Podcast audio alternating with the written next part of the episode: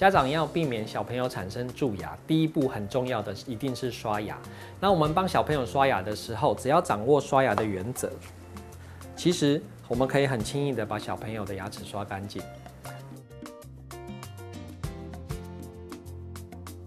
真的是这样吗？其实小朋友在刷牙的时候会乱动，会嘴巴不张开，所以我们用牙刷的时候必须刷到牙齿的五个面：外侧面、内侧面、前面、后面，还有咬合这个正上方。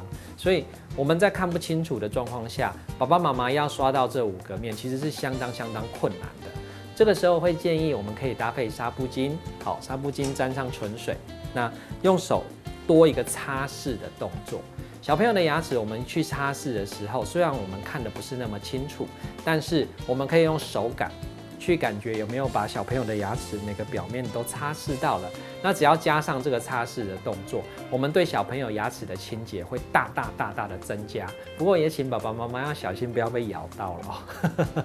那在我们半年的定期涂否，这也很重要。我们可以搭配像佛胶或者是佛漆，由牙医师帮您做半年的涂否。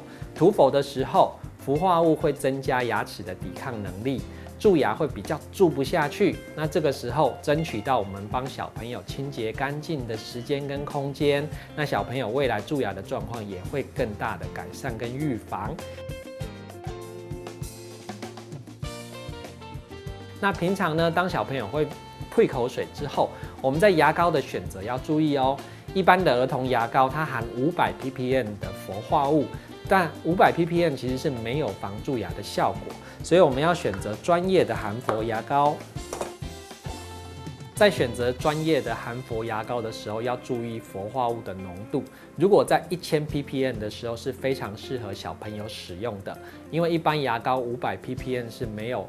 防蛀牙的效果，一般成人的一千五百 ppm 呢，又担心小朋友吃了太多的氟化物，所以一千 ppm 是一个很好的标准。好，那当然我们要建议妈妈帮忙挤牙膏，妈妈挤，小朋友刷，才可以防止小朋友挤了太多牙膏导导致氟化物摄取过量。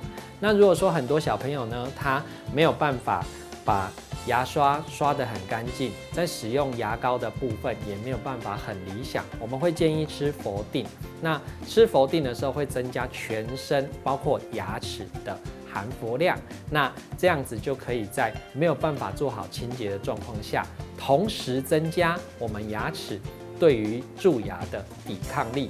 所以只要做到我们刚刚这几点的话，相信爸爸妈妈都可以很理想的去防止小朋友蛀牙哦。